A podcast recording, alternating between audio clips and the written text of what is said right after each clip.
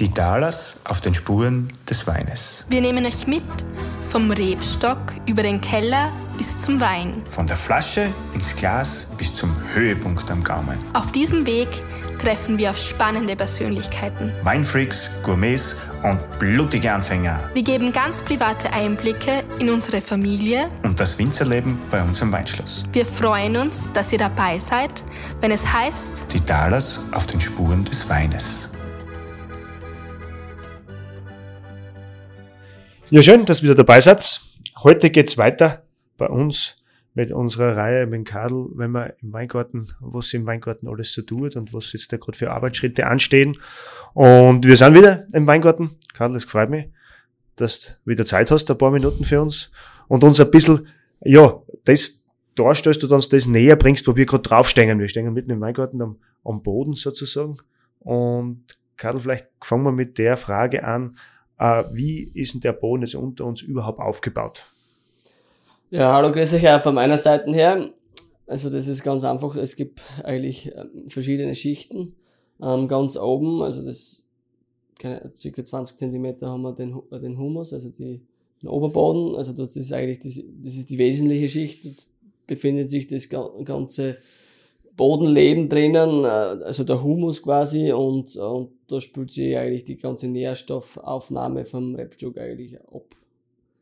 Genau, und, und in unteren Schichten sind jetzt, äh, also bei uns vorwiegend halt äh, Lehmboden oder Ton oder Obbockschichten.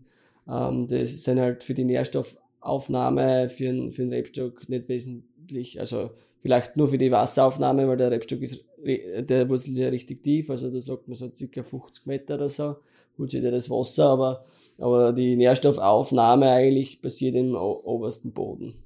Also. Das heißt, bei uns ist da jetzt, wenn ich so ausschaue, alles sehr grün. Es ist jetzt dann nicht so, dass das ausschaut wie Ackerfläche, sondern es ist wirklich alles begrünt. Äh, hat das gewisse Gründe bei uns jetzt da, vor allem speziell? Ja, also bei uns, äh, wir sind halt vom Gebiet her haben wir eigentlich ausreichend Niederschlag.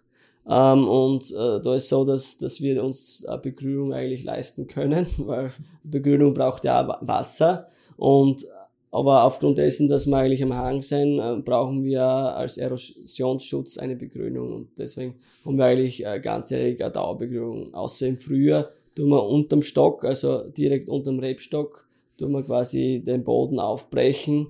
Äh, damit man einfach äh, die Begrü also die Konkurrenz nimmt und äh, gleichzeitig äh, mobilisiert man eben Nährstoffe, äh, dass der Rebstock eben besser wächst äh, zum Start weg.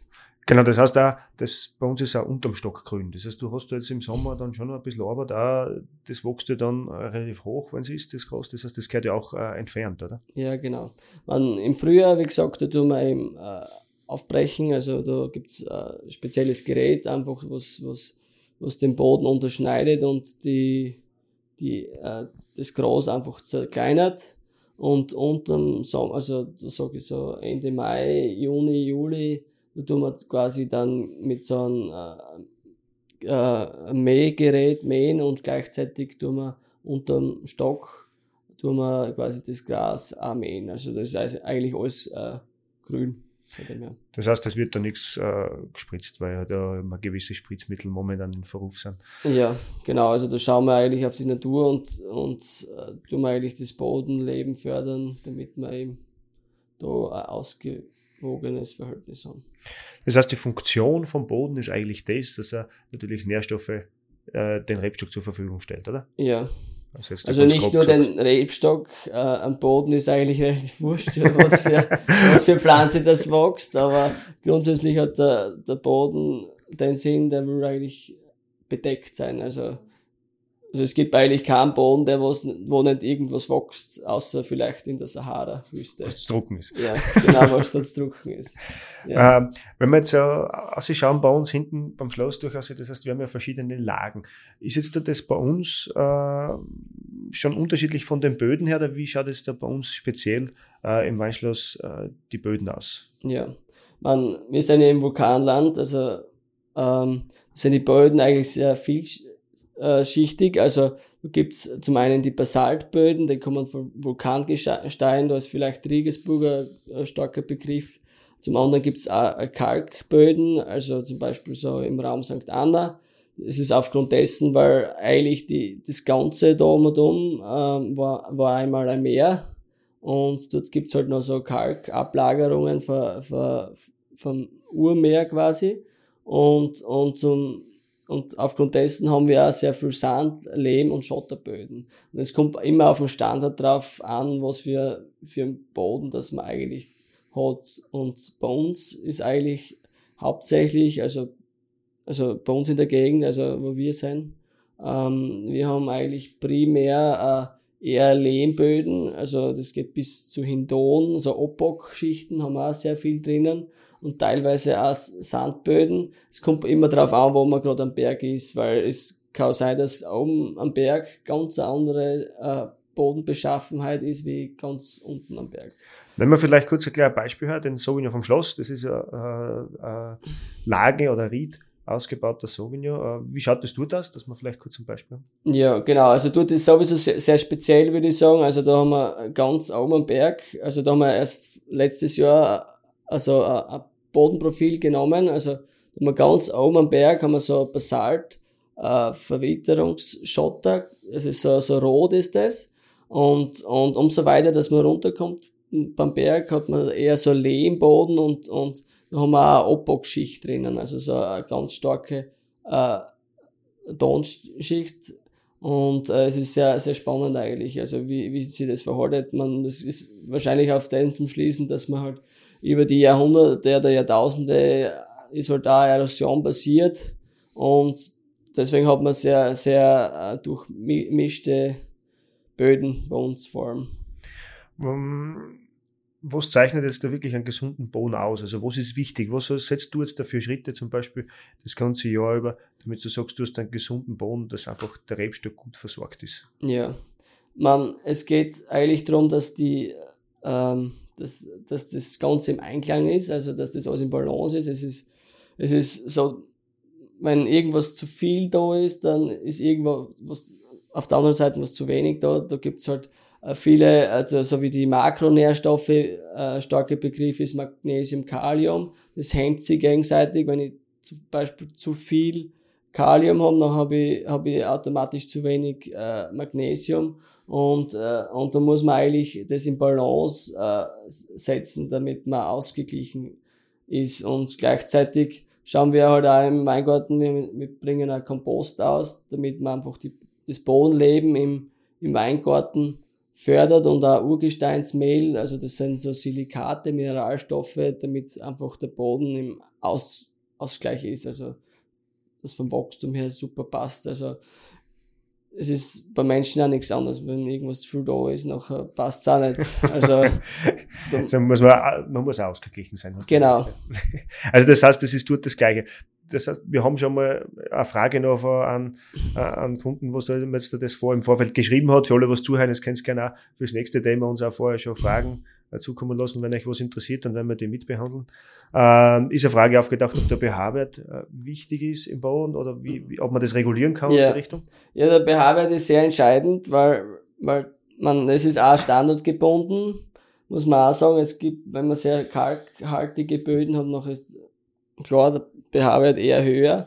Aber, aber beim, beim Wein ist so, dass der Idealfall, also für die Aufnahmefähigkeit, so etwa war 6,5, also im leicht sauren Milieu. Zu sauer ist auch nicht gut, weil dann werden wieder gewisse äh, Mineralstoffe eben gehemmt vor der Aufnahme und da ist der pH-Wert sehr wesentlich.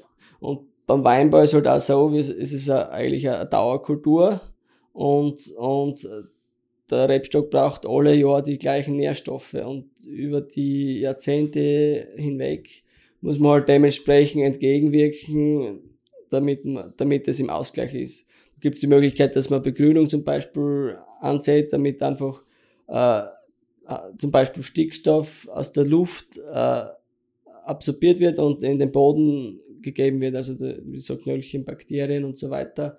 Und da gibt es halt diverse so Geschichten, muss man, dass man ein bisschen eine Abwechslung eingekriegt im Boden. Das heißt, dass ich die Monokultur ein bisschen durchbricht mit gewissen Pflanzen sozusagen. Ja, es- genau, weil, weil es ist so, dass beim, beim Ackerbau gibt es ja die drei Felderwirtschaft, da gibt's in, da hat's ja, das war ja ein gewisser Grund, dass da einfach äh, ein bisschen durchmischt wird, das Ganze.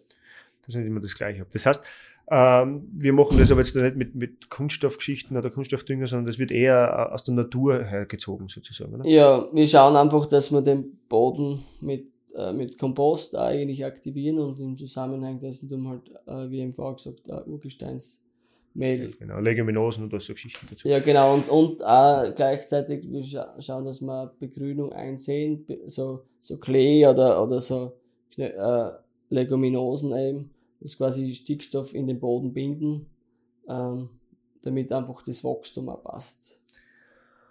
Wenn jetzt der äh, sagt, du setzt da drüben einen neuen Weingarten aus, äh, wie, gehst, wie ist der Zugang denn dazu?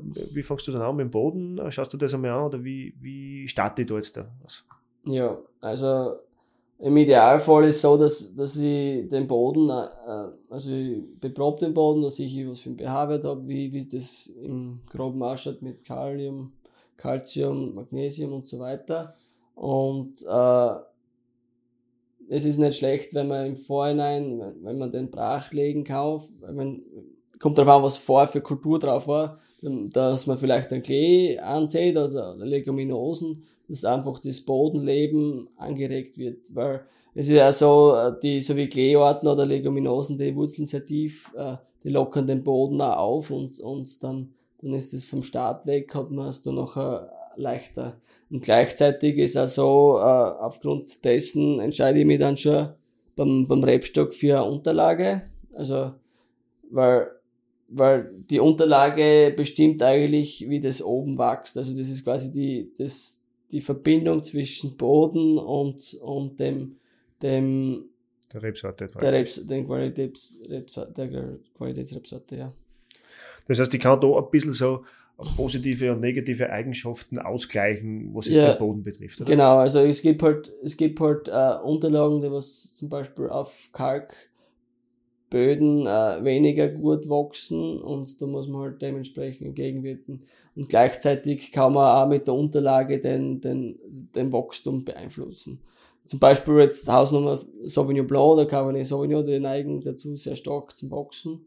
Und da kann ich eben entgegenwirken, dass ich eine schwachwüchsige Unterlage einfach nehme. Ein bisschen zumindest. Das heißt, ich kann es nicht komplett regulieren, aber du kannst zumindest du- schauen, dass das. Genau. Ja, super. Das heißt, äh, bei uns ist da direkt, die Böden sind eher so Abbaugeschichten, eben oben Basalt, äh, Vulkangestein natürlich dabei. Ist da, äh, durch das, dass die so rot sind, äh, was du jetzt vorher erklärt hast, beim Sauvignon vom Schloss zum Beispiel, hat das auch mit dem Eisengehalt ein bisschen zu tun? Ja, also da sind sie so Eisenoxid-Einschlüsse. Also es ist, der Boden schaut eher so ro- rostig eigentlich aus von dem her. Ja.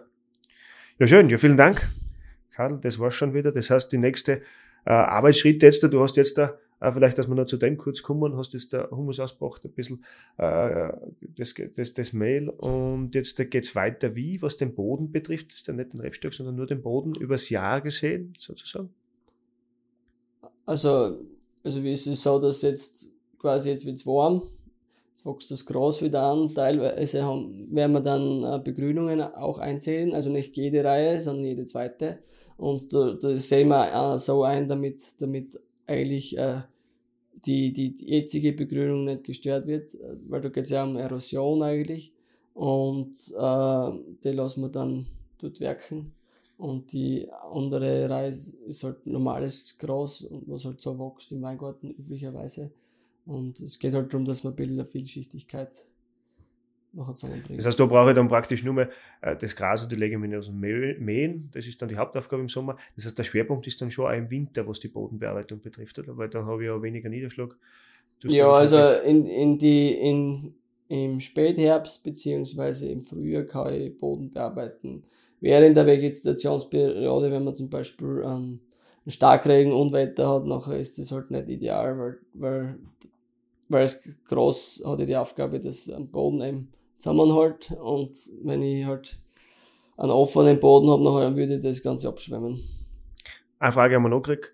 Und zwar bezüglich äh, Bewässerung, wenn jetzt der Weingärten bewässern muss oder nicht bewässern. Wir haben keine Bewässerung im Weingarten, weil Ja. unser Boden äh, genug Wasser speichert, beziehungsweise wir auch noch genug Wasser von der Natur kriegen. Oder? Ja, genau.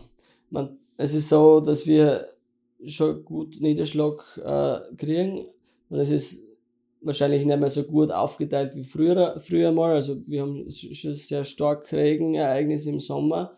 Ähm, und ja, also und gleichzeitig haben wir, haben wir auch Lehmböden und, und die speichern Wasser eigentlich relativ gut. Weil zum, zum Beispiel Sandböden oder Schotterböden, die lassen Wasser eher durch, also die speichern das nicht so gut. Okay, sehr gut. Das heißt, es hat mich gefreut. Karl, danke. Ja, bitte. Bitte einen kurzen Einblick äh, in das Bodenleben bei uns sozusagen. Mhm. Äh, und das freut mich, dass ihr dabei wart. Es geht dann in 14 Tagen wieder weiter. Und zwar dann werden wir mal uns ein bisschen über den Austrieb unterhalten. Und äh, wir haben gerade ein bisschen so vor Ostern gerade so ein wenig eine Kaltperiode äh, vor uns. Es sagt zumindest so an, beziehungsweise zum Teil schon hinter uns. Da werden wir dann in Kadel fragen, wie es ausschaut. Mit Frost und so Sachen. Aber zu dem kommen wir das nächste Mal. Und ich freue mich, wenn ihr dann wieder dabei seid. Und ich wünsche euch ja eine schöne Zeit bis dahin und für euch. Das war's schon wieder. Vielen Dank fürs Dabeisein. Wir hoffen, ihr hattet Spaß beim Zuhören und konntet spannende Einblicke gewinnen. Wenn es euch gefallen hat, freuen wir uns über 5 Sterne und abonnieren könnt ihr uns auch gerne. Ihr wollt hautnah dabei sein bei den Vorbereitungen zu unserer nächsten Episode? Dann folgt uns auf Instagram und Facebook. Viert euch und bis zum nächsten Mal, wenn es wieder heißt. Die Talers auf den Spuren des Weines.